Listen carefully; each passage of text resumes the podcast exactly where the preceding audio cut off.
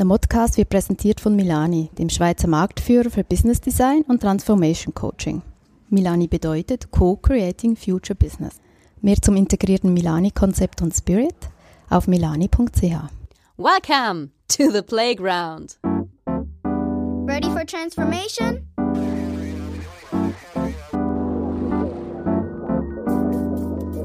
Modcast, the Masters of Transformation podcast.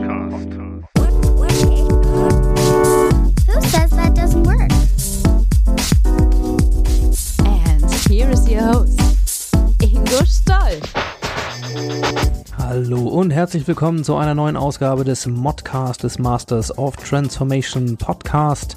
Ich bin Ingo Stoll und ich freue mich sehr, dass ihr wieder dabei seid, denn heute gibt's ja ordentlich was zu lachen. Habe ich ja draufgeschrieben, die Folge heißt Digitale Transformation der Lachsack der Nation. Nein, nicht ganz. Wir wollen uns aber mit Humor auseinandersetzen. Und zwar nicht mit meinen schlechten Witzen, sondern mit jemandem, der da vom Fach ist und richtig Ahnung hat. Frank Eilers ist bei uns und er ist äh, nicht nur mit der Erfahrung des Vollzeit-Comedian gesegnet, sondern er ist auch Berater und ein Kind der digitalen Transformation. Und er vermittelt seinen Kunden in Keynotes und in Workshops, dass Humor eine sehr gewaltige Waffe bei Veränderung sein kann. Und dass es häufig, wenn man es menschlich betrachtet, sehr, sehr hilfreich sein kann, auch über die Dinge zu lachen, die wir häufig mehr als Bier ernst nehmen. Dabei wünsche ich euch buchstäblich viel Spaß und viel Vergnügen.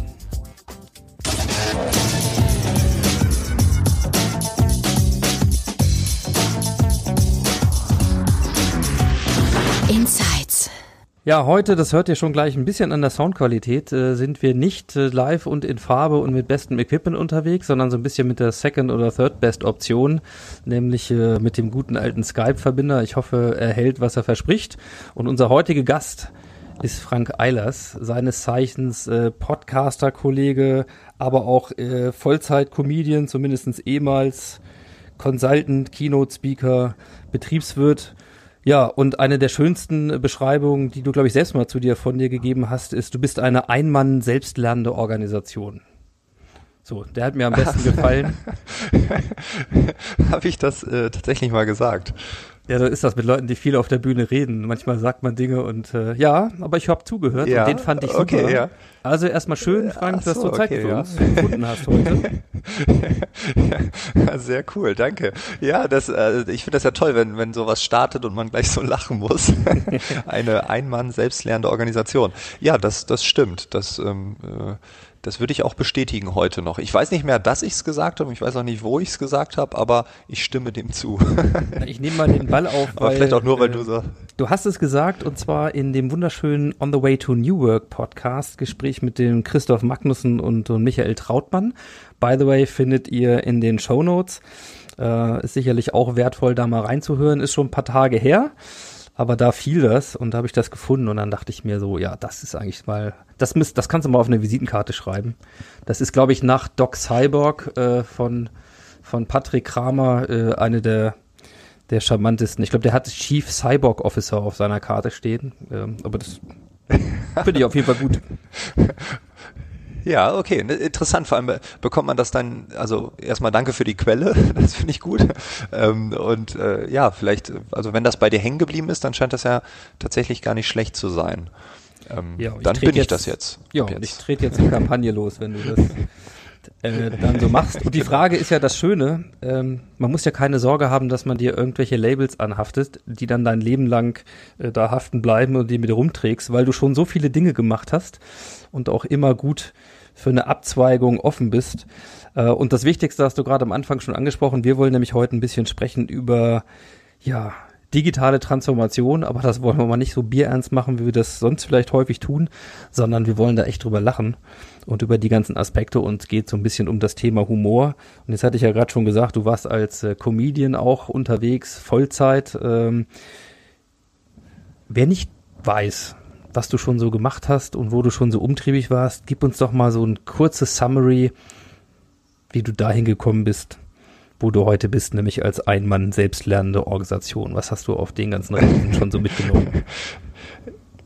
Ja, das, ähm, das, also das, das stimmt wirklich. Also ich habe schon sehr viele Dinge gemacht und ich habe immer gedacht, ich bin strange.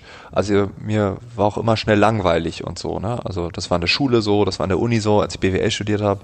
Und ich habe immer versucht, links und rechts was zu machen.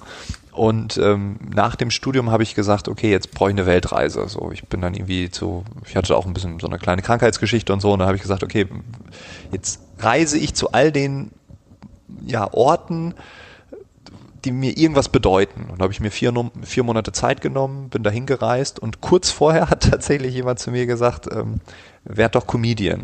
Und dann habe ich diesen Gedanken einfach so in mir getragen, habe dann immer, also auf dieser Weltreise dann in irgendwelchen Hostels und so dann diese Geschichten erzählt, die mir passiert sind und mir sind die absurdesten Sachen passiert.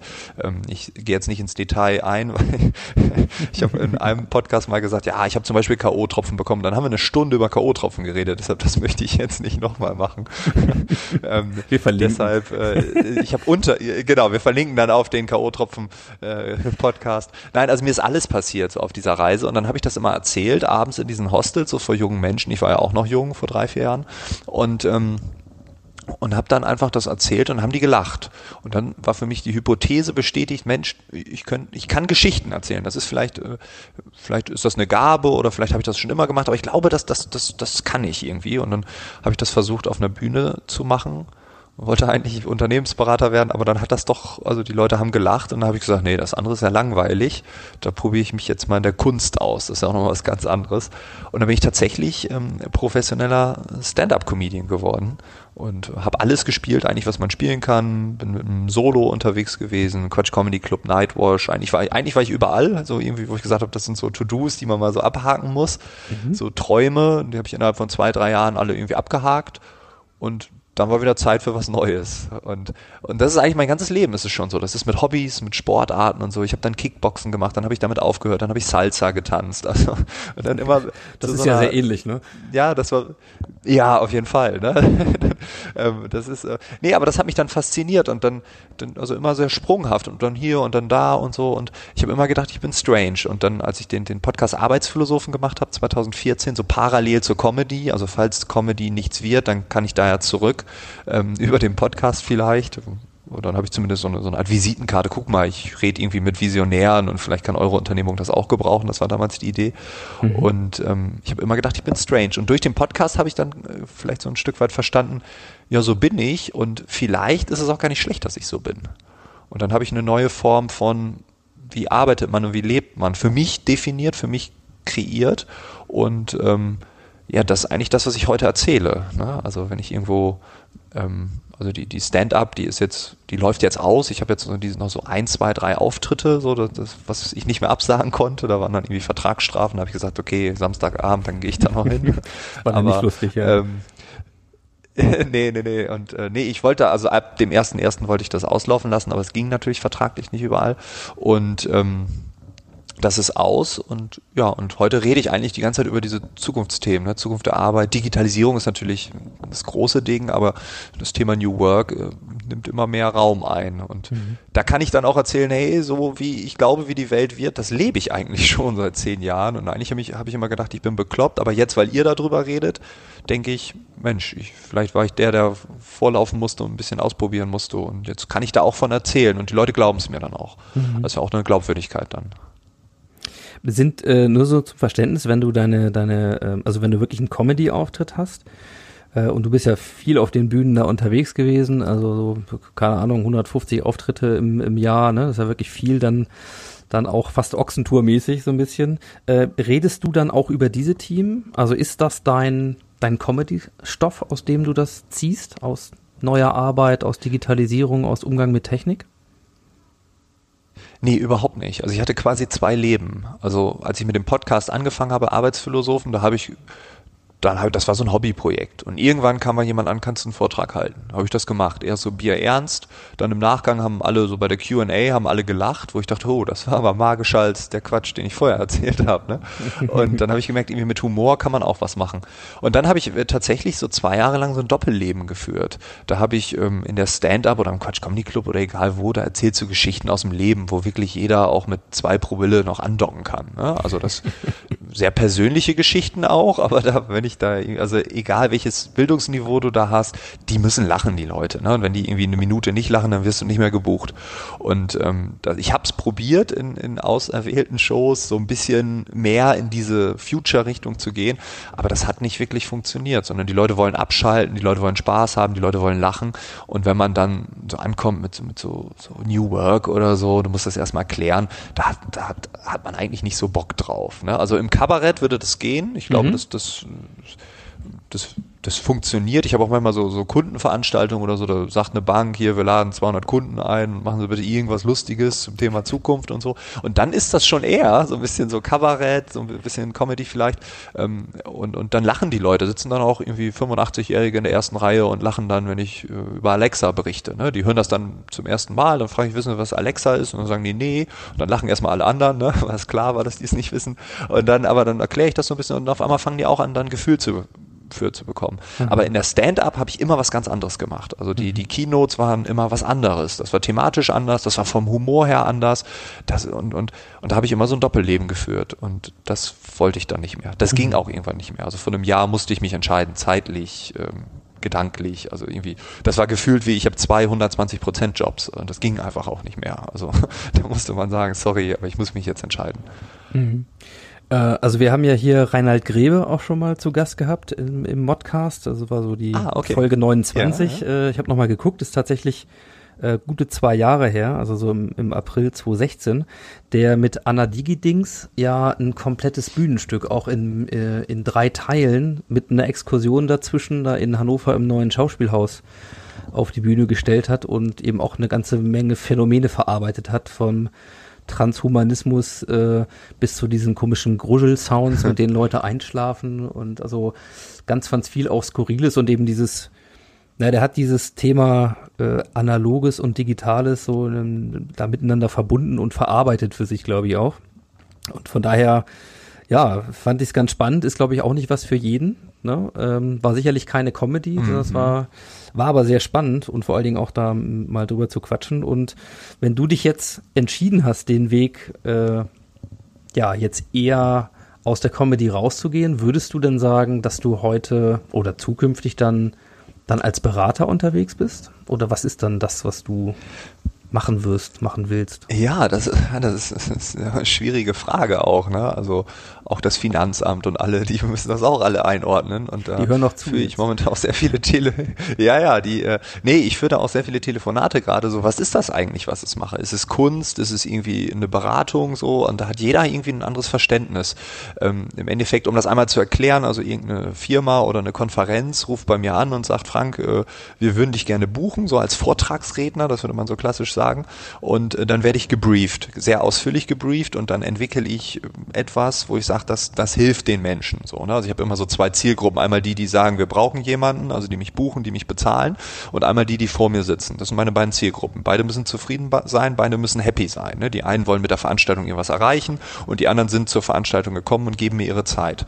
Und ähm, und im Endeffekt ist es so eine Mischung aus beiden irgendwie. Also ähm, heute zum Beispiel, das war heute tatsächlich der Fall, ich kam gerade von, von einer Veranstaltung, das war ein Werkleiter, ähm, die, die, ähm, das ist so, so großer Mittelstand, würde ich sagen, also fast ein Milliardenunternehmen und äh, die haben ein Werk, da hat der Werkleiter mich irgendwo gesehen, hat gesagt, kannst du nicht zu uns ins Werk kommen und dann halten wir für eine Stunde die Produktion an, so zwischen zwei Schichten und dann sind beide Schichten sitzen dann vor dir so, ne?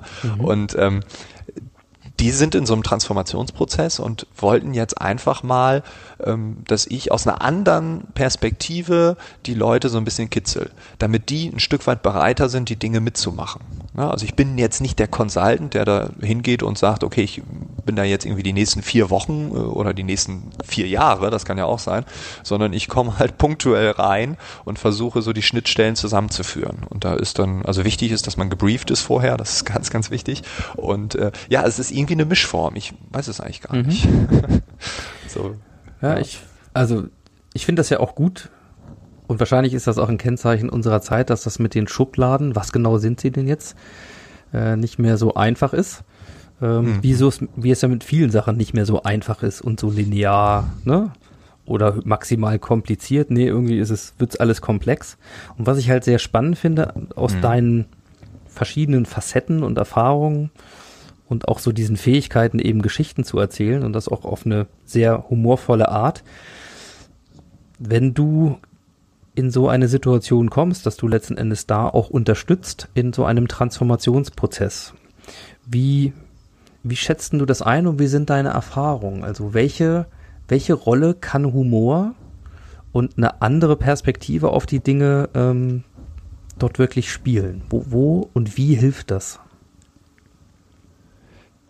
Ja, also das, das, das Interessante ist, dass man ja selten Feedback bekommt. Ne? Also die, die Leute lachen, die Leute kommen an und sagen, oh, das war cool und so. Ne? Dann sind die Leute, die einen gebucht haben, die sind zufrieden. Also ich habe es selten bis kaum, dass jemand sagt, das war irgendwie totaler Müll. Ne? So, also das ist schon irgendwie, das in dem Moment ist alles toll und so. Ne? Da fährt man nach Hause und freut sich, juhu, das war schön. Aber du weißt natürlich nie, was irgendwie in drei, vier Monaten oder in zwei Jahren passiert. Also was, was kommt danach? Und das kann man zum Beispiel durch so einen Impulsvortrag oder durch so eine Keynote, egal wie man das nennen will, das kann man natürlich auch schwer greifen. Also ich kann mir vorstellen, dass da welche sitzen und sagen, ja, das ist alles verpufft. So, ne? Aber das kann auch sein, dass von diesen 350 Leuten fünf dabei sind, die äh, gesagt haben, so, da lass mal drüber reden und in drei Monaten haben die irgendeine Idee und äh, der, der Startpunkt war heute. So. Und das weiß man nicht. Also das ist eine, eine gewisse Blackbox. Das heißt, ich kriege dieses Feedback auch nicht zurück. Ähm, ich werde da manchmal wieder gebucht und nach einem Jahr wird gesagt, ja, wir haben das und das verändert, können Sie noch mal was zu der Thematik sagen? Und dann gehe ich da wieder hin und dann ist das schon so ein bisschen Familie dann so.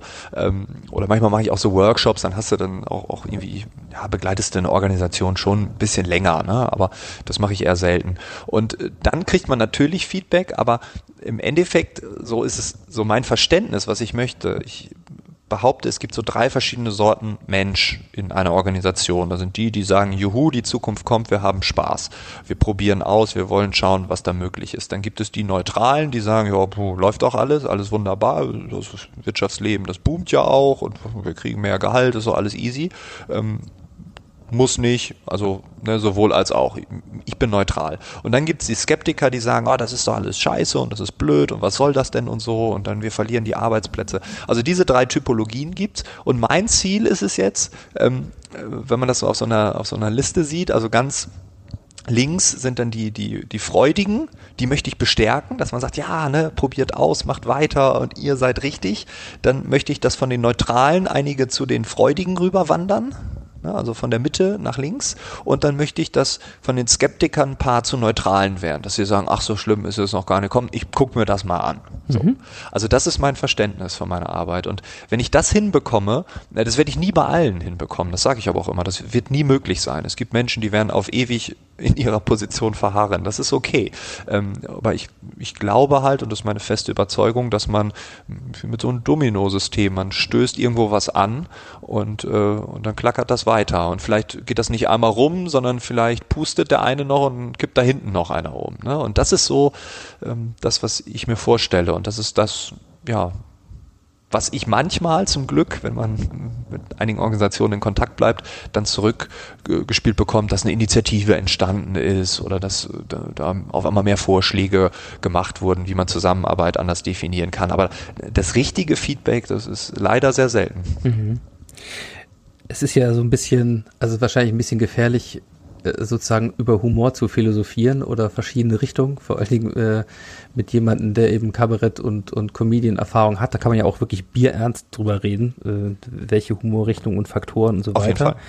Ja. Ähm, ich, also ich finde es erstmal einen, einen sehr interessanten Ansatz, wie wir auch gesagt haben, wenn wir über digitale Transformation lachen, und zwar am besten äh, aus vollem Herzen und nicht nur so ein und solchen ganzen Lacher verschiedenen Varianten auch alles schon durch. Ja, den Ansatz finde ich erstmal gut, weil ich glaube, dass er sehr, sehr selten gegangen wird, weil wir natürlich meistens im Problem verhaftet sind und in den Organisationen, du hast die drei Menschentypen angesprochen, für viele es sich im Moment ja überhaupt nicht so richtig lustig anfühlt. Ja, und Lachen ja auch echt eine befreiende Wirkung hat. Das einfach mal auch ein bisschen zu distanzieren und ist auch eine Form von Selbstreflexion, weil, naja, wir kennen das ja alle, ne? Wenn man dann über das Problem lachen kann äh, oder über sich selber, dann ist es an vielen Stellen ein bisschen leichter. Und diese beiden Ebenen, ähm, die würde ich mit dir gerne noch mal ein bisschen vertiefen. Also einmal dieses Mhm. Lachen über die Phänomene, die da eben vor uns gehen und die wir alle haben und eben nicht quasi alternativ zu dem Ersaufen über diese Buzzwords oder von mir aus über diese Dinge auch lachen können. Und das zweite über sich lachen können. So, ähm, Mhm. wie setzt du dann eigentlich Humor in, in diesen Situationen ein? Also kann man das beschreiben, mit welcher Art von Humor oder wie, wie machst du das? Worüber lachen Leute bei dir, wenn du Geschichten Ja, also erzählst? ähm, man muss vielleicht noch dazu sagen, dass ähm, ich glaube, dass man mit dem Humor äh, den Content oder den Inhalt, die Botschaft, die Ziele der Veranstaltung ähm, quasi wie so ein trojanisches Pferd verpacken kann. Und ähm, wenn jemand jetzt skeptisch ist und ich treffe seinen Humor, dann lacht er vielleicht über sich oder über den Zustand, dass es diese Buzzwords gibt. Und dann lacht er und gleichzeitig löse ich vielleicht diesen, diesen Knoten, dass er weniger skeptisch ist. Und also das ist mir ganz wichtig, dass man, also Humor hat eine, hat eine unglaublich starke Wirkung. Ähm, ich kenne das selbst, oder man kennt es ja, man hat irgendwie Streit oder so, oder irgendwie, oder auch in einer Beziehung oder so, und dann, dann passiert was Lustiges und dann lacht man. Und auf einmal ist die Situation entspannt. Und, ähm, und das gilt in allen Lebenslagen. Also Humor ist die toll, also für mich die tollste Form, die es gibt. Also wenn, das, das Leben kann so leicht sein, wenn, wenn man lacht. Und ähm, ja, ich stelle mir mal so vor, wenn ich irgendwann eine Beerdigung habe, dann würde ich mir wünschen, dass die Leute trauern, aber gleichzeitig dabei lachen. Und es geht. Also es geht. Ne? Man kann zum Beispiel eine, eine Beerdigungsrede halten und sagen, ja, der Frank und der hat, hat selber so eine Rede geschrieben, die soll ich vorlesen. Ne? Der war schon immer bekloppt. Und dann lachen vielleicht einige. Einige nicht, weil die sehr, sehr viel Trauer haben, aber einige lachen vielleicht. Und ich stelle mir vor, es gibt kein Ende. Also Humor geht überall. Aber selbst auf einer Beerdigung geht Humor. Und ähm, das, das, als ich das für mich so bewusst gemacht habe, ähm, da habe ich festgestellt, dass selbst auf den bierernsten Veranstaltungen, und es gibt echt Unternehmen, die sind sehr, sehr, sehr konservativ, und dann kommst du dahin und du und ich, mein inneres Theater, also mein Theaterstück, also drei Leute stehen, sitzen in meinem Kopf und alle drei sagen mir, Frank, das wird heute nichts. guck dir die Leute an, guck dich an, du bist sowas von underdressed. Das, also wie die reden, die gucken dich alle komisch an, du hast wieder die Visitenkarten zu Hause vergessen. Also es läuft einfach nichts mit und dann gehst du auf die Bühne und dann erzählst du was und auf einmal merkst du, ach guck mal, der Humor ist unsere Gemeinsamkeit und dann funktioniert's. Ähm, Und Humor ist nicht gleich Humor, sondern das muss man rausfinden. Das ist eine Disziplin, das kann man auch nicht von heute auf morgen lernen. Ne? Du hast es eben gesagt, 150 Auftritte im Jahr, das ist eher aktuell. Ähm, Also ne, als ich noch richtig Stand-up gemacht habe, da ging das so auf 200, teilweise sogar noch mehr hoch. ne? Also das war, da- das ist ganz viel Erfahrung drin, ganz viel probieren und jede, jedes Publikum ist anders. Also wenn ich in der Schweiz bin oder ob ich äh, in Ostdeutschland bin oder in NRW oder in Ostfriesland oder in, an der Nordsee irgendwo ganz oben bei Flensburg, ähm, Regionen haben untersch unterschiedlichen Humor, Organisationen haben unterschiedlichen Humor, Abteilungen haben unterschiedlichen Humor. Also das kann man gar nicht definieren. Und deshalb, und das ist das, was ich gerne mache, ich improvisiere ganz viel. Also ich habe Geschichten, die ich gerne erzähle, aber wenn ich merke, dass bestimmte Geschichten besser gehen, dann lasse ich andere weg oder mache irgend, also schwenk irgendwie um. Das ist äh, manchmal etwas, was ich mache. Und ich gehe ganz viel in den Dialog mit dem Publikum. Also selbst heute in so, einem- so einem Flur von, von, von einer riesigen Produktionsstätte, was alles andere als, als äh, Top-Rahmenbedingungen sind. Ne? Also das ist einfach sehr hallig und groß und laut und zwar sind die Maschinen aus, aber trotzdem klackert da irgendwas und so. Ähm, und selbst da kann man mit den Leuten in Dialog treten. Man kann Fragen stellen und dann äh, sagt jemand etwas und alle lachen ihn aus, weil er sagt, nee, das ist nicht die Antwort, die er hören wollte. Und auf einmal wird so alles eins. Also die Bühne und das Publikum wird eins. Und das ist so der magische Raum. Und das ist so das, was ich eigentlich äh, so mache. Also die versuchen den Raum zu kreieren, wo der Humor des Publikums einfach gedeihen kann und ich den nicht voraussetze. Ich nicht sage, hey, ich habe Witze für euch, so, weil die habe ich auch nicht, sondern, sondern äh, das ist ja einfach, hey, jetzt gibt's 45 Minuten Witze, das gibt's nicht, sondern wir entwickeln das gemeinsam. Und dann entsteht eine Dynamik, die ist äh, manchmal einfach nur krass. Also ne, nicht immer krass, also manchmal ist es okay, wie erwartet. Und manchmal dann kommst du dahin und denkst, oh je, wenn ich mir die Leute hier angucke und wenn ich sehe, wer ich bin, also alle kamen mit einem Maserati und ich komme hier mit meinem Koffer, ich bin mit dem Bus da ausgestiegen und komme jetzt über diesen Schotterweg und ja, das wird bestimmt nicht klappen. Und dann auf einmal wird die Veranstaltung magisch, weil einfach wir in dem Raum etwas kreieren, was, es, was ich vorher noch nie so ge gesehen habe. Äh, es sind, Ja. sind ganz viele Sachen, in denen du gesagt hast, die, äh, die, die so resonieren schon ähm, bei mir, weil ich, du hast zum Beispiel gesagt, du gehst mit den Menschen gerne und viel in den Dialog, auch wenn die Situationen drumherum manchmal gar nicht so optimal dafür sind. So, ähm, Humor ist eine, eine gemeinsame Ebene zwischen zwei Menschen oder mehreren, die halt vielleicht selber in völlig verschiedenen Welten leben. Hast du, hast du das Gefühl, dass das, wenn wir über New Work, über Arbeit 4.0, über Unternehmenskulturen, die sich verändern sollen oder müssen oder auch lustgetrieben sind, äh, wenn es um diese ganzen Dinge geht, so im menschlichen Faktor, dass das so Basics sind, die wir ganz häufig als, als Instrumente gar nicht nutzen, dass wir die gar nicht ins Spiel bringen? Also Ja, miteinander in den. Also, Dialog man gehen und, und eben auch ja, so eine emotionale Ebene ja, finden. auf jeden Fall.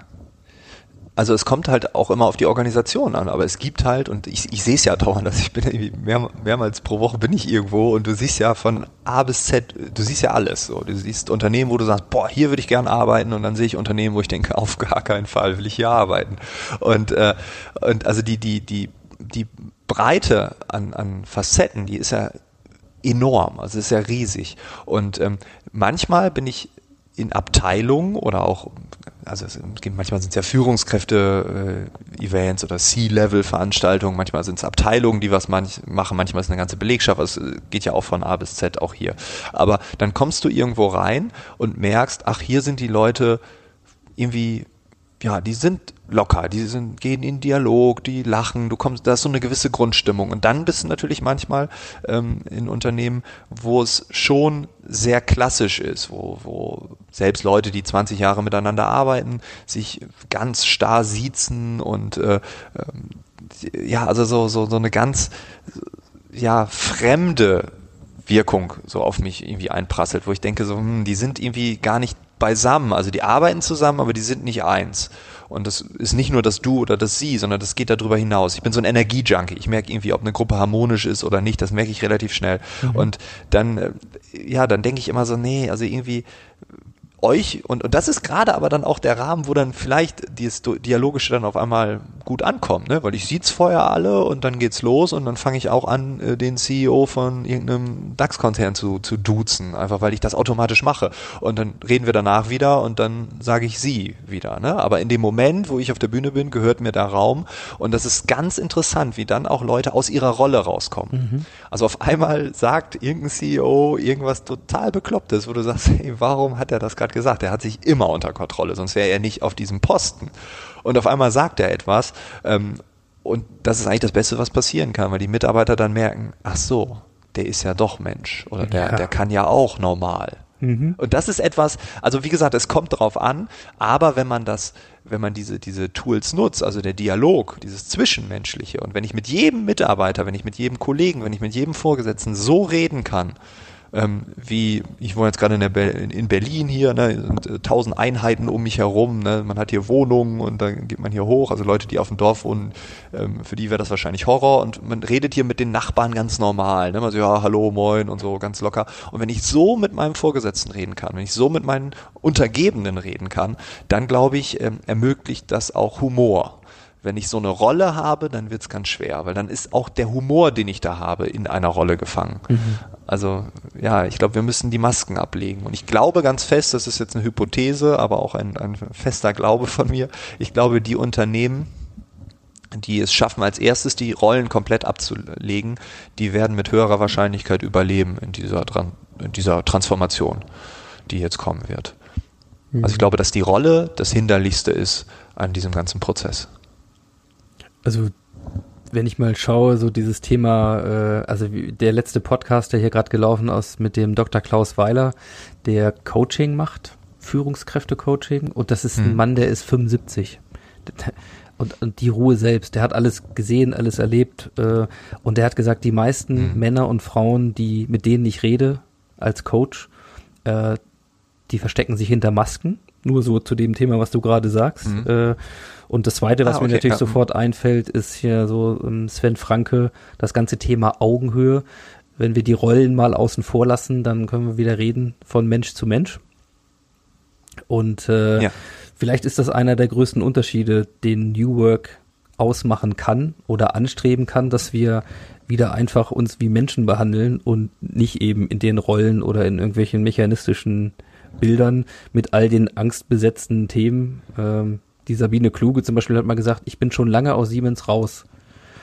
Aber wenn ich, wenn ich einen von den alten Führungskräften treffe, die damals sozusagen im Board waren, dann gibt's immer noch Reflexe, die erstmal in die Duckhaltung gehen. So tief sitzen so Dinge, wenn sie Ja. über, über Jahrzehnte Wahnsinn, ne? teilweise Ja, äh, ja. trainiert sind. Also ist krass. Ich glaube, da, da haben wir eine Menge noch äh, zu überwinden äh, und eine Menge Muster zu brechen. Und äh, ja, Humor finde ich, finde ich einen wunderbaren Weg, das auf eine sehr charmante Art zu tun. Und schließlich brauchen wir dafür ja eigentlich keine Feelgood-Manager. Ne? Ich meine, jeder hat was, über das er lachen kann. Ne? Manche gehen dafür vielleicht in den Keller, aber eigentlich gibt's gibt's doch für uns alle was, ähm, was wir nutzen können. Stimmt, ich zerstöre jetzt die Feelgood-Manager-Position. Das ist auch Transformation. nein, Quatsch. Ja, weil das aber, auch eine Rolle nein, aber, ist. Nein, das da stimmt. Hat jemand also anders dafür zu sorgen, dass es mir gut geht? Ich meine, wie, wie paradox ist das? ja, Schön, auf jeden schön wieder Fall. Verantwortung. aber, ja, also ich delegiert. glaube, ja, ja, auf jeden Fall. Aber ich glaube, das ist schon wichtig. Also ich, ich äh, finde den Ansatz von Feelgood-Managern gut, weil es ist ja, es, ich sage mal gerne, es ist, ein, es ist ein heißer, also ein kalter Tropfen auf einem heißen Stein, aber es ist immerhin ein Tropfen. Ne? Also man könnte ja auch sagen, es ist ein heißer Stein, reicht uns.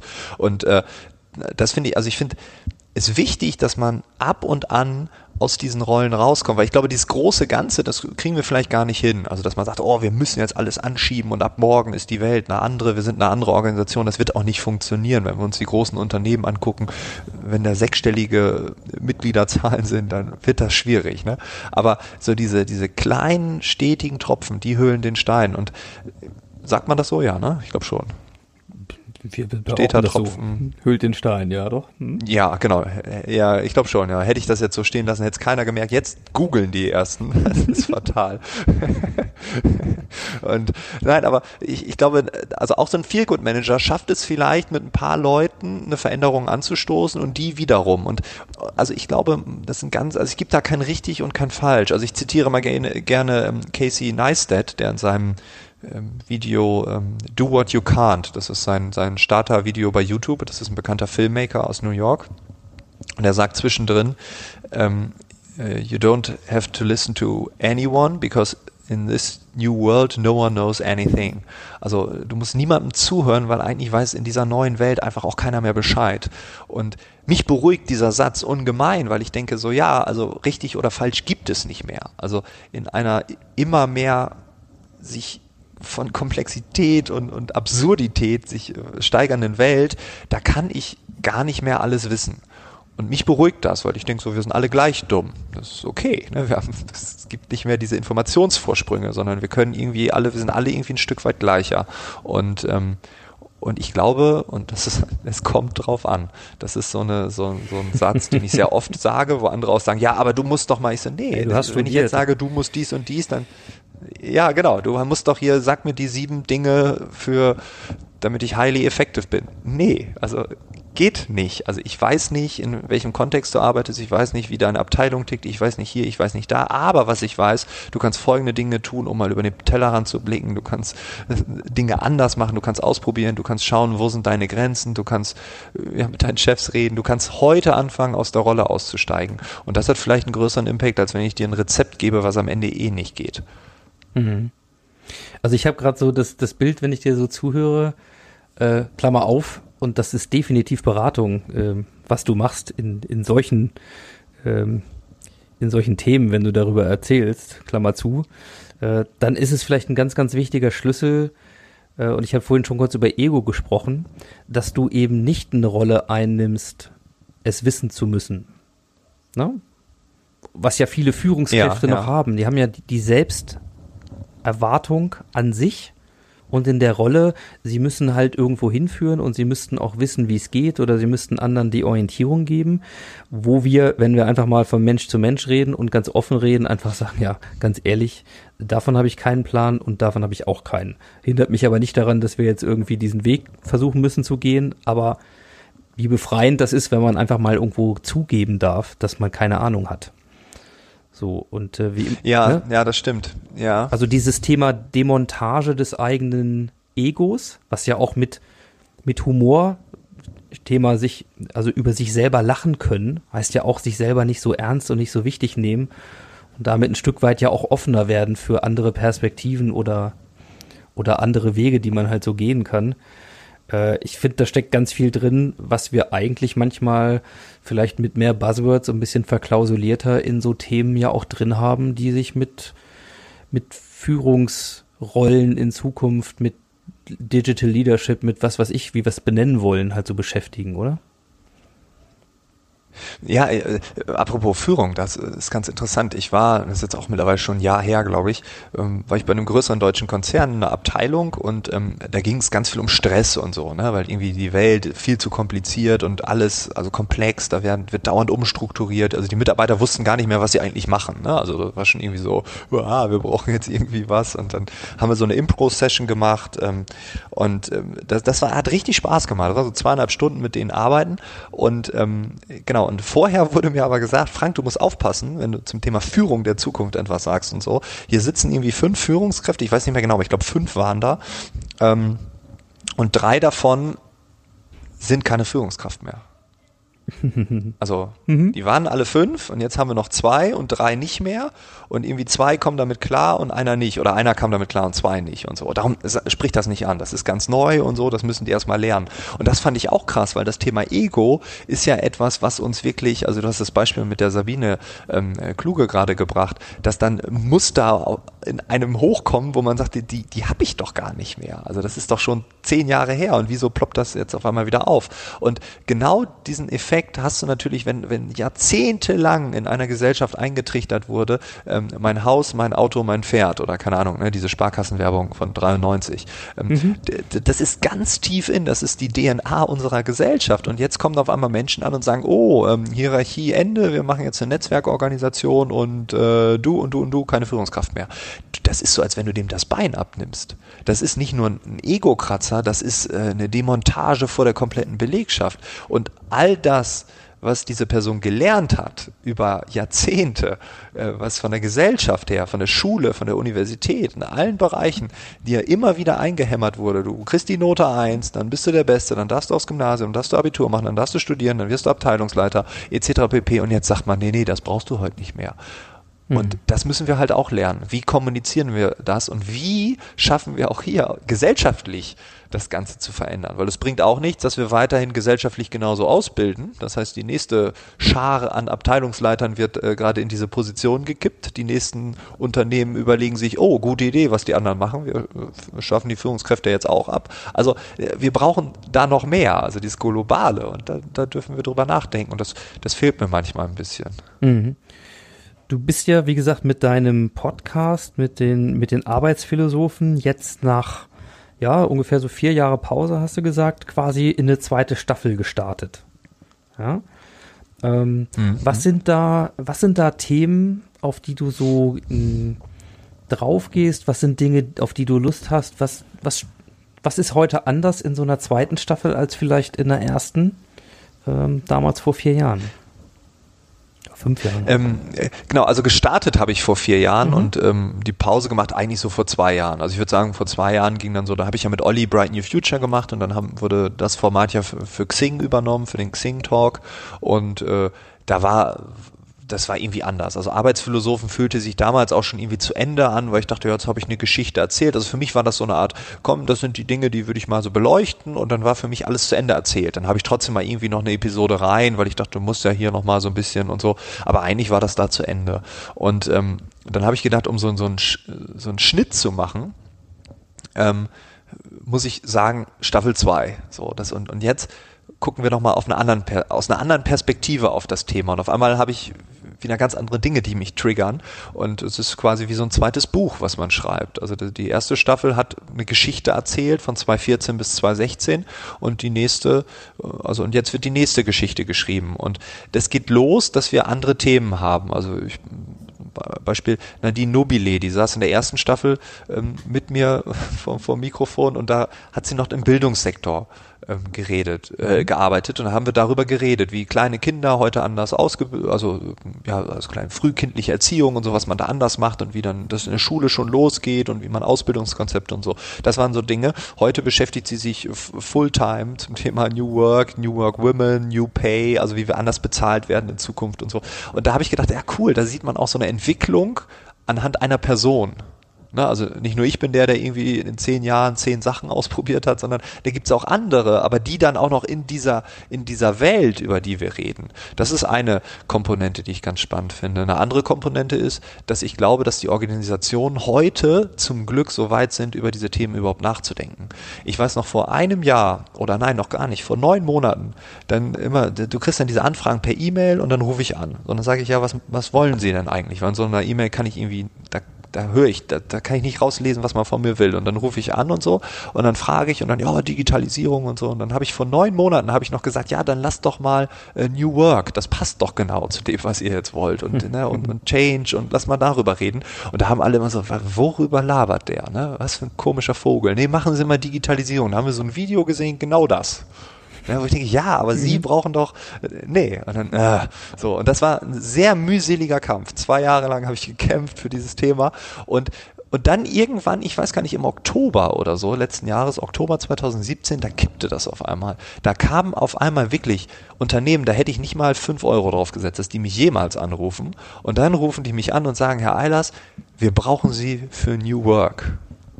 Ich dachte, ich höre nicht richtig. Ich habe gedacht, das ist ein Kumpel, der mich anruft, mich verarschen will. Ne? Und dann, ich so, nee, das ist wirklich, ne? Die aber die E-Mail, die ist auch stichhaltig, auch mit so, so einem Haken dahinter, also auch so, so rechtlich sicher.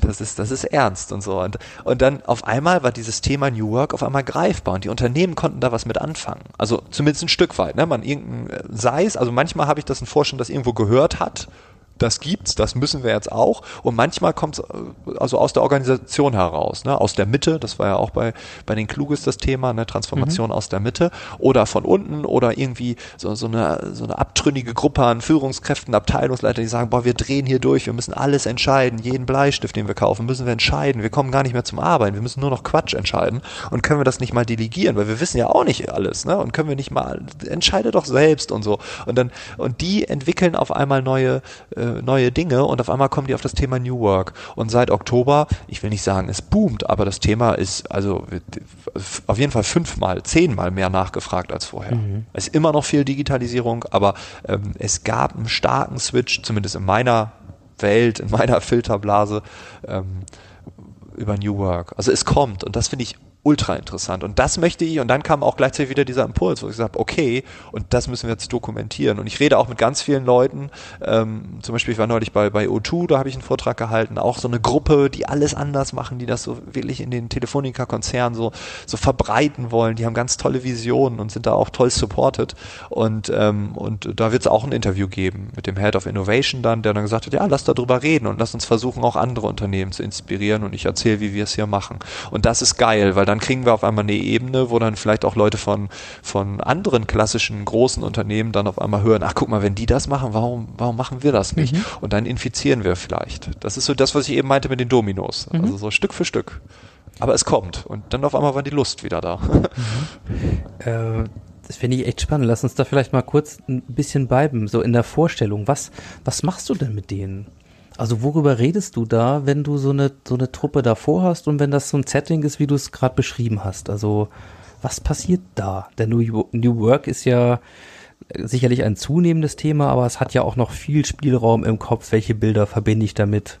Ne? Was verstehe ich darunter? Genau wie agil und, und so andere, ähm, sage ich mal, erstmal äh, Begriffe, die man mit Leben füllen muss, sonst hm, bleiben die so so sehr unkonkret. Also was, genau, was, also ich nehme mal einen, einen, einen, genau, ich nehme einen konkreten Fall, das ist ein Unternehmen, das ruft mich an und das war so auch so eine abtrünnige Gruppe, ne? Und da wird gesagt, hier folgendes, ähm, ähm, wir wollen halt in, in der Firma, wir wollen das vorantreiben und wir haben so und so viele Leute zur Verfügung und ne, wir bieten das an, aber die nutzen das nicht. Also die dürfen und die wollen auch, aber die machen noch nicht. Also jetzt nehmen wir wieder das Sabine Kluge Beispiel dazu. Ähm, da sind andere Muster, die sind stärker. So, und dann gibt man der Truppe Zeit und, und Ressourcen und auch einen geschützten Raum, dann geht man in irgendein Hotel, bucht sich da ein, schließt sich da für drei Tage ein und dann darf ich vielleicht die Eröffnungsrede halten oder mittendrin oder das Ende oder ganz egal was. Und ähm, dann erzähle ich, wie, wie ich mir die Zukunft der Arbeit vorstelle und beziehe die damit ein und sage, ja, geht das hier auch? Und dann sagen einige, ja, aber. So, ja, und dann hast du, okay, Skeptiker, den nenne ich dann auch so, ne? Und dann geht's so weiter. Sagt andere, ja, wir haben zum Beispiel letztes Jahr hatten wir ein Projekt, das durften wir wirklich so. Ist ja und? Ja, das war voll cool, weil, dann sage ich, genau das meine ich. Und dann auf einmal haben die vielleicht ein Aha-Erlebnis, wo die sagen, ach so, äh, das, was der da vorne brabbelt, das machen wir ja schon. Ach, das ist gar nicht so weit weg.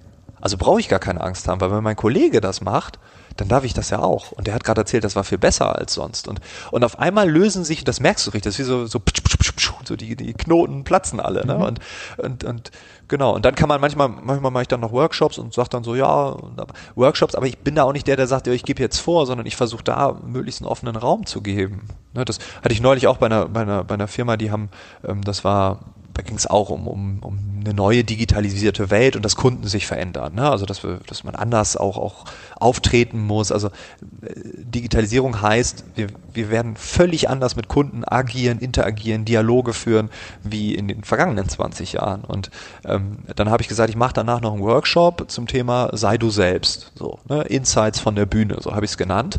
Und dann kam, so, da war da kam die erste Gruppe und dann so, ja, ja, und ist jetzt wieder hier so äh, Entertainment.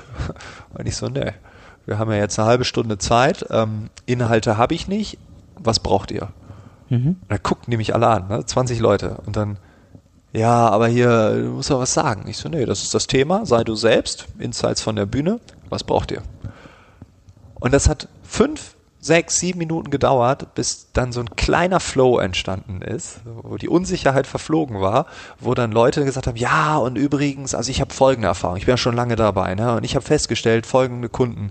Und dann haben die einfach erzählt. Und dann hat ein junger, irgendwie der, also ein junges Mädel war dabei, die war gerade neu in der Firma, und die hat gesagt, ja, ich hatte neulich oh, meinen ersten Kunden und da habe ich das und das und dann, und da haben die sich gegenseitig geholfen. Und dann habe ich immer, wenn ich, wenn ich was beitragen konnte, habe ich gesagt, aha, Parallele zur Bühne habe ich diesen Input für euch. Weiß nicht, ob ihr den verwerten könnt. Probiert's mal. Und dann, oh ja, ja, du hast eben das gesagt. Genau.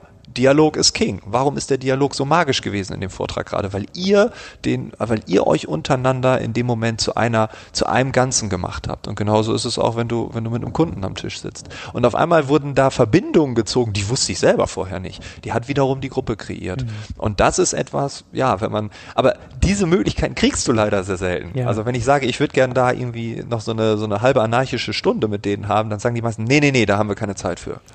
Das ist aber eigentlich das Wertvolle. Genau. Und jetzt könnte ich ja fast sagen, an der Stelle, das ist vielleicht jetzt gerade noch die Hürde, ne? So wie New, York, New Work wollte mhm. irgendwie keiner hören vor, vor einem Jahr oder zwei. Ähm, aber wenn Sie jetzt damit beschäftigen, dann kommen wir vielleicht auch mehr solcher magischen Momente, anarchischer Räume, finde ich halt super, denn aus der Psychologie wissen wir ja, äh, was in Gruppen passiert und dass das viel mehr ist als die einzelnen Individuen. Und wenn wir das wenn ich das mal so, so ein bisschen auch äh, von meinem geistigen Auge mal so, so vorhalte, dann bist du ja fast mehr in einer Coaching-Rolle, dann in so einem äh, Moment. Und das ist ja ganz nah daran, was eigentlich mit einer selbstorganisierten Gruppe, einer selbstlernenden Organisation und viel diesen Dingen, die von äh, Pfleging ähm, und Lalou und Co. ja als, als eine Vision, als eine Möglichkeit postuliert werden, dass wir eigentlich im Umgang miteinander weg davon kommen, dass wir irgendwo die Führer, die Entertainer, die Bestimmer haben und mehr im Dialog miteinander feststellen, was wir eigentlich wirklich brauchen, dass wir mal über Bedürfnisse reden können, dass sowas kein Tabu mehr ist und dass wir letzten Endes dann wahrscheinlich viel mehr Mensch sind und aber auch vor allen Dingen viel kreativer und viel motivierter sind, äh, dann Lösungen für die Dinge zu finden, die unsere Kunden dann wirklich von uns brauchen oder die Welt oder wer auch immer dann die, die Fläche ist, auf die wir pro, pro, pro, projizieren. Also ich finde, da steckt eigentlich ganz viel drin schon, was aus meiner Sicht vermeintlich vielleicht eher die Rolle auch von Führungskräften in Zukunft ist. Äh, statt ihm immer zu wissen, wo es lang geht oder die Entscheidung zu treffen oder den anderen äh, dazu anzuhalten, seine Rolle vernünftig auszuführen. Ja, genau, genau. Also ich glaube, das ist ein Muss. Also eine die Führungskraft der Zukunft. Also heute nach dem, also mit dem Werksleiter habe ich mich auch darüber unterhalten, weil er sagt, ja, eigentlich müssen wir die, äh, also muss die Rolle, die kann, also die, die, die ob, er jetzt Werkleiter ist oder nicht, klar braucht man das rechtlich, man braucht einen Ansprechpartner, man muss auch im, äh, in irgendeinem Handelsregister oder keine Ahnung, äh, ein Gesellschafterort, da, es muss einen Ansprechpartner geben, man braucht einen Geschäftsführer etc. pp. Das sind die rechtlichen Rahmenbedingungen. Aber wie man das intern macht, ist ja völlig egal. Und das hat er selber gesagt. Also zu manchen Themen ähm, haben die Mitarbeiter die Lösungen und warum soll ich denn da noch was sagen? Das mhm. ist doch einfach toll, wo ich dachte, ja, und du bist die Führungskraft der Zukunft. Genau das ist es. Zu akzeptieren, dass andere Menschen äh, im, im Team oder auch einzelne Individuen ähm, bestimmte, bestimmte Dinge ähm, ja besser können. Und er hat ein Beispiel gesagt. Er hat gesagt, er war bei der Bundeswehr und äh, hoffentlich äh, hört er diesen Podcast. Dann äh, hallo und danke nochmal für dieses Beispiel. Ich habe gesagt, ich werde es verwenden. Dass es so schnell geht, wusste ich auch nicht. da hat er gesagt, ähm, die, die Bundeswehr ist sehr modern in diesem in, in, in dieser Denke. Warum? Die Bundeswehr ist sehr hierarchisch, ist wahrscheinlich das, das eine Extrem, wie Organisationen früher hätten funktionieren können und ist nichts für die Zukunft. Aber es gibt in der Vorgesetztenverordnung den Paragraphen 6 und der besagt, dass man sich ähm, situativ als Vorgesetzten benennen kann. Ein Beispiel, ein General fährt in einem Auto mit einem Sanitäter und dann gibt es einen Angriff und äh, das erste Fahrzeug, dort gibt es Verletzte. In dem Moment kann der Vorgesetzte sagen, Kraft Paragraph 6 Vorgesetztenverordnung der Bundeswehr bin ich ab jetzt der Vorgesetzte, lieber General, du machst jetzt das, das, Straße absperren, in den Schützengraben und in die Richtung schießen. Mhm. Und das ist genial, weil jeder versteht dieses Beispiel. Es gibt Verletzte, es gibt einen Angriff, der Sanitäter sagt, wie er jetzt die Verletzten dort bergen muss, bergen kann. Und der General, der höchste, der Ranghöchste überhaupt, der muss das tun, was der Sanitäter sagt, weil er in dem Moment der ist, der das weiß, der das trainiert hat, der das wirklich am besten kann und nicht der General. Und genau das brauchen wir. Ich habe fast gerade so die, die Fantasie des, wenn, wenn du mit Führungskräften arbeitest, ne? Und wir haben ja gesagt, wir, wir nehmen uns heute mal ein bisschen Freestyle-mäßig dieses Thema vor, äh, ja, über dieses Thema New Work, digitale Transformation eben lachen können, also Humor als, als eine ein ganz klares Instrument, um Leute zu erreichen, um in Dialog zu kommen, um, um so, so Ängste aufzubrechen und vieles in der Richtung zu machen, dann höre ich da eben ganz viel raus, was ja tatsächlich vielleicht in Zukunft nicht nur dadurch funktioniert, dass ich dann externe Leute, ne, wie dich oder mich oder sonst irgendwen von außen in die Organisation hole, um das mit meinen Mitarbeitern zu machen, sondern eigentlich dahin komme, dass die Art und Weise, wie wir hier führen und Führung leben, sich ganz stark von sowas inspirieren lässt. Und dann, ich meine, es gibt ein Buch, das ist uralt. Ich weiß gar nicht, wer es geschrieben hat und von wann. Aber das heißt fröhlich führen. Ja, also, dass es auch anders gehen kann und dass man damit weiterkommt, äh, ist ja so eine ganz neue Erkenntnis nicht. Aber genau da, mhm. äh, glaube ich, da würde ich fast einen Bildungsauftrag daraus ableiten, ja, im, im Sinne von Führungskräfteentwicklung ähm, hier noch mehr zu machen. Denn das sind, sind, glaube ich, Dinge, die uns immer noch, ich weiß nicht, ob das so ein deutsches Phänomen ist, aber die uns immer häufig noch abhanden kommen. Dass wir eben in der Rolle bleiben und da nicht rausgehen. Ja, genau, genau. Und, und wie gesagt, was ich eben meinte mit dieser gesellschaftlichen DNA, ne, also der, die Führungskraft ist dahin gekommen, das war ein Lebensziel und jetzt ist man da, ne? Das war das Ziel, das hat man erreicht und jetzt hat man auch gemerkt, oh, ist irgendwie leer oder so, ist das auch nicht mega toll, aber man ist da jetzt, man hat alles gegeben, man hat vieles vielleicht sogar äh, geopfert. Und wenn man dir diese Rolle wegnimmt, äh, dann, dann tut das weh. Und ich glaube, dass die, die größte Herausforderung ähm, es ist, die Führungskräfte zu sensibilisieren, dass sie die großen Verhinderer dieser Transformation ähm, sein können. Ne? Also die dürfen auf gar keinen Fall blocken. Und ich habe ein Beispiel noch, ich hab, ähm, bin so bei einem Mittelständler, mache ich so, so Workshops manchmal. Ähm, da bin ich relativ regelmäßig und also da bin ich dann wirklich, das wäre dann auch so eine Art Trainerrolle, aber da, da gehe ich auch hin und dann haben wir einen Tag und dann sage ich auch offener Raum und lass gucken, wo die Reise hingeht. Ne? Also das ist auch das ist so ein Mix aus Vortrag und äh, wir gucken, was hier passiert. Und, ähm, und das ist das Interessante ist, dass mir eine Gruppe jetzt zurückgespielt hat, das ist auch wieder so, da kriege ich enorm Feedback natürlich. Ähm, eine Gruppe hat mir zurückgespielt, dass all das, ähm, was man sich überlegt, auch durchgesetzt wird, aber es reicht ein Chef, eine Führungskraft, die das Ganze zum, zum, ja, zum Nullpunkt bringt wiederum. Also eine Person reicht, um alles kaputt zu machen. Und diese Erfahrung haben, hat die eine Gruppe jetzt drei oder vier Mal gemacht, wo man gesagt hat, ja, da hat eine Führungskraft stunk gemacht, da hat eine Führungskraft stunk gemacht und da hat ein Abteilungsleiter stunk gemacht. Und auf einmal wurden, wurden bestimmte Maßnahmen, Projekte auf einmal, bupp, nee, nee, das geht hier nicht. Ende.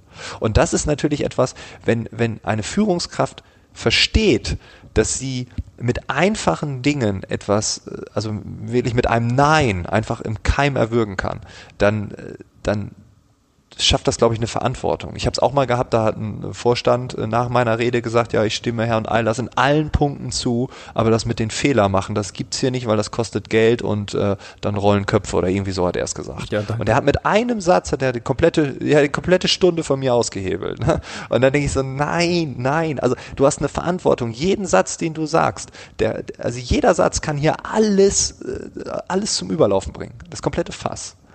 Und als Führungskraft muss man das wissen. Man ist in dieser Rolle wegen dieser gesellschaftlichen DNA. Alle haben Angst vor dir, alle gucken zu dir hoch. Und wenn du ähm, dieser Rolle nicht gerecht werden kannst, dann, also wenn du da auch stunk machst, wenn du sagst, nee, das will ich nicht oder das Ego größer ist als die gemeinen Interessen, dann ja, also die Führungskräfte zu, ja, zu beteiligen und auch hier in den Dialog zu gehen und diesen aufzuzeigen, hey, das ist nicht schlimm, dass du die Rolle verlierst. Es ist einfach, das ist die, die nächste Stufe der Evolution. Das ist toll, dass du es gemacht hast und was genau richtig, weil bis 2018 war das toll, aber jetzt neues Zeitalter, so wie früher gab es ISDN und jetzt DSL, ne, und so. Also, und da muss man die mitnehmen.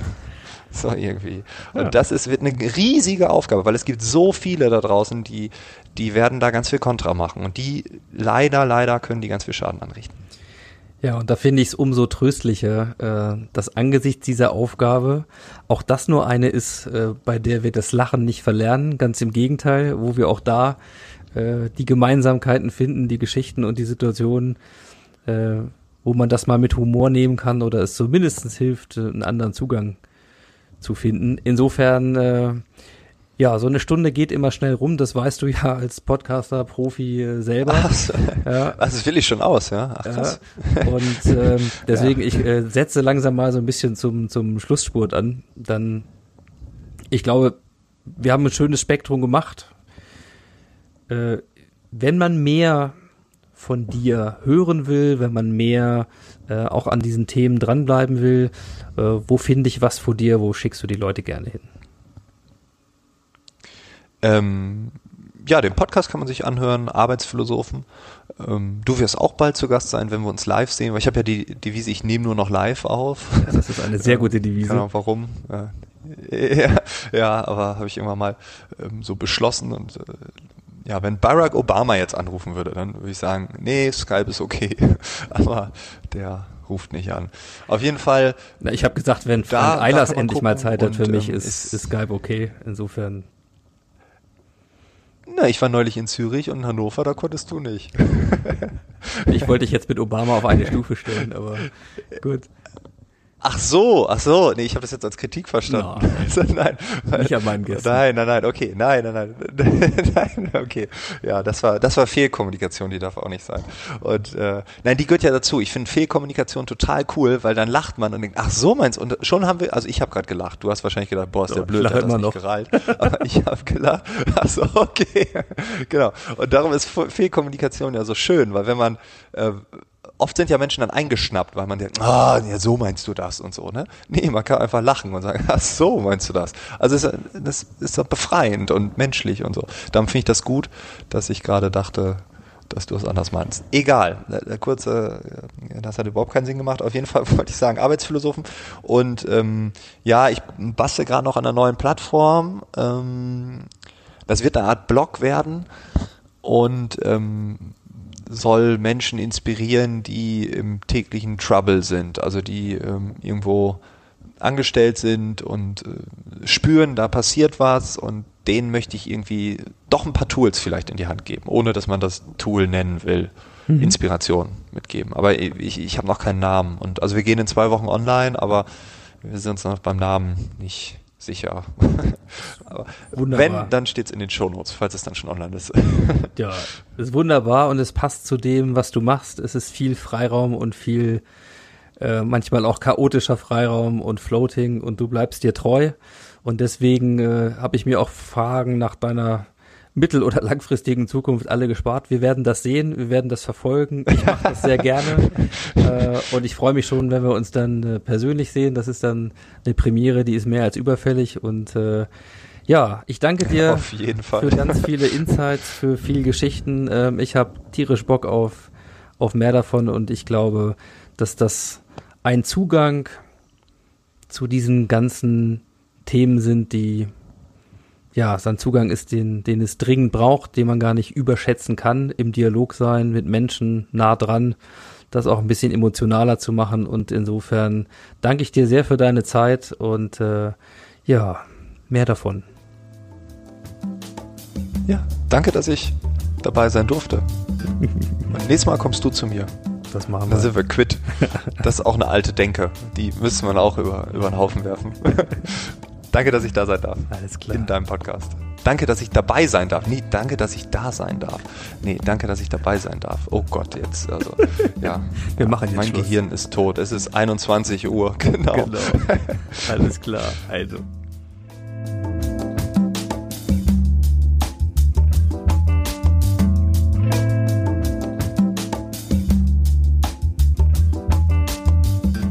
Ja, ich weiß nicht, wie spät es bei euch gerade ist. Äh, vielleicht auch 21 Uhr, vielleicht früher oder später. Äh, wir waren auf jeden Fall ein bisschen in der späteren Schicht unterwegs und hatten äh, viel Spaß dabei. Ich hoffe, ihr auch. Und äh, deswegen sage ich schon mal an der Stelle vielen, vielen Dank fürs Zuhören und für eure Zeit. Ja, ich kann äh, euch noch den Ausblick auf die nächste Episode, die Episode 63, versprechen. Da machen wir Kontrastprogramm. Da geht es nämlich um Bestattungskultur. Und zwar die Version 2.0 davon ähm, oder wie man es eben auch machen kann. Da wir schon gelernt haben, Humor und Beerdigungen, ja, das ist vielleicht manchmal gar nicht so weit auseinander, wie man meint. Denn auch da äh, ist Lachen häufig der Moment, an dem es dann kippt äh, zurück ins Leben und man die Anekdoten rausholt, äh, dass da noch sehr, sehr viel mehr geht auf diesem Feld und man es auch ganz, ganz anders machen kann, als die meisten das vielleicht erlebt haben oder sich vorstellen können. Das wird Sven Friedrich Cordes euch nächstes Mal erzählen. Äh, eine sehr, sehr lohnenswerte Folge. Das verpasst bitte nicht und bis dahin wünsche ich euch eine gute Zeit. Macht's hübsch und ich sage Happy Transformation.